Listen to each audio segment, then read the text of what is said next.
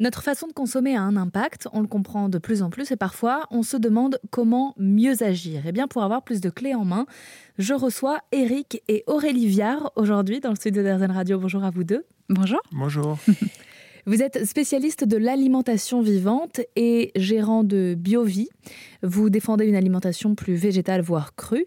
Est-ce que quand on change un peu notre alimentation, on doit s'attendre à ce qu'il y ait des répercussions euh, positives ou négatives sur notre corps ou même sur notre mental? Alors moi je dirais qu'on n'est pas égal en tant qu'homme et femme. Je pense que toutes les femmes qui ont fait une transition, euh, ne serait-ce que végétarienne, pourront te dire qu'elles ont eu beaucoup plus de changements positifs que les hommes. Parce qu'on a tout le système hormonal, tu sais, donc euh, déjà au niveau des menstruations, on voit une énorme différence. Qualité de la peau, le, les cheveux. Les, gros changements positifs dont tout le monde bénéficie, c'est euh, le sommeil, généralement la perte de poids ou la prise de poids si tu es en sous-poids.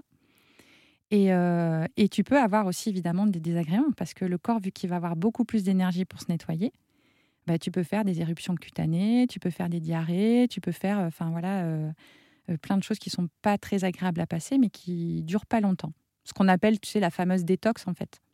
Ce qui est fondamental pour moi, et, pour quelles raisons, euh, moi, ça fait voilà, quand même de nombreuses années, Aurélie aussi, c'est ce qui, ce qui fait qu'on reste euh, là-dedans, c'est le plaisir en fait.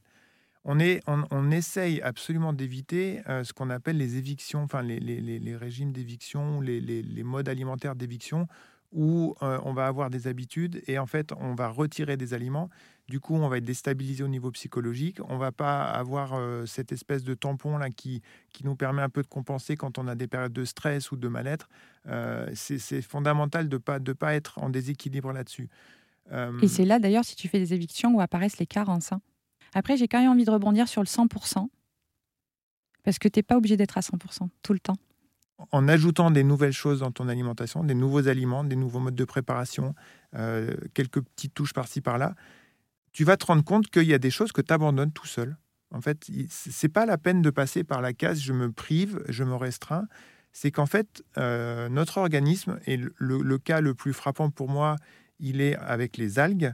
Euh, quand les personnes introduisent des algues, un petit peu d'algues tous les jours, donc soit des algues en paillettes, soit du tartare d'algues, soit des haricots de mer qu'on rajoute dans les salades, enfin peu importe la façon, euh, mais les algues, c'est des super aliments extraordinaires. On a une richesse, mais inouïe en France. Il y a peu de pays dans le monde où on a des telles richesses. En Asie, ils sont obligés de les, cultiver. Nous, on a la chance de les ramasser sauvages. Donc, si tu ajoutes un peu d'algues tous les jours dans, ton alimentation, tu vas avoir moins d'appétence pour euh, peut-être du fromage ou des produits laitiers ou peut-être un peu moins de viande parce que ton corps, il est nourri en fait. Et les impulsions euh, comportementales qu'on a par rapport à l'alimentation sont souvent sous-tendues par le niveau de, de, satiété au niveau nutriments qu'on a au niveau de l'organisme. Donc si le corps il a exactement ce qu'il lui faut euh, avec d'autres aliments qu'on introduit, euh, des comportements compulsifs ou de, compensation psycho-affectif, ils vont, ils vont être moins présents en fait.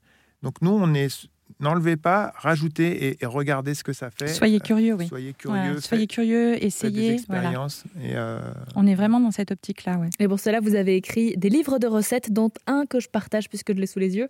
Mes semaines toutes crues, 50 recettes pour aller vers plus de végétal, de cru, tenter cette alimentation vivante comme on l'appelle.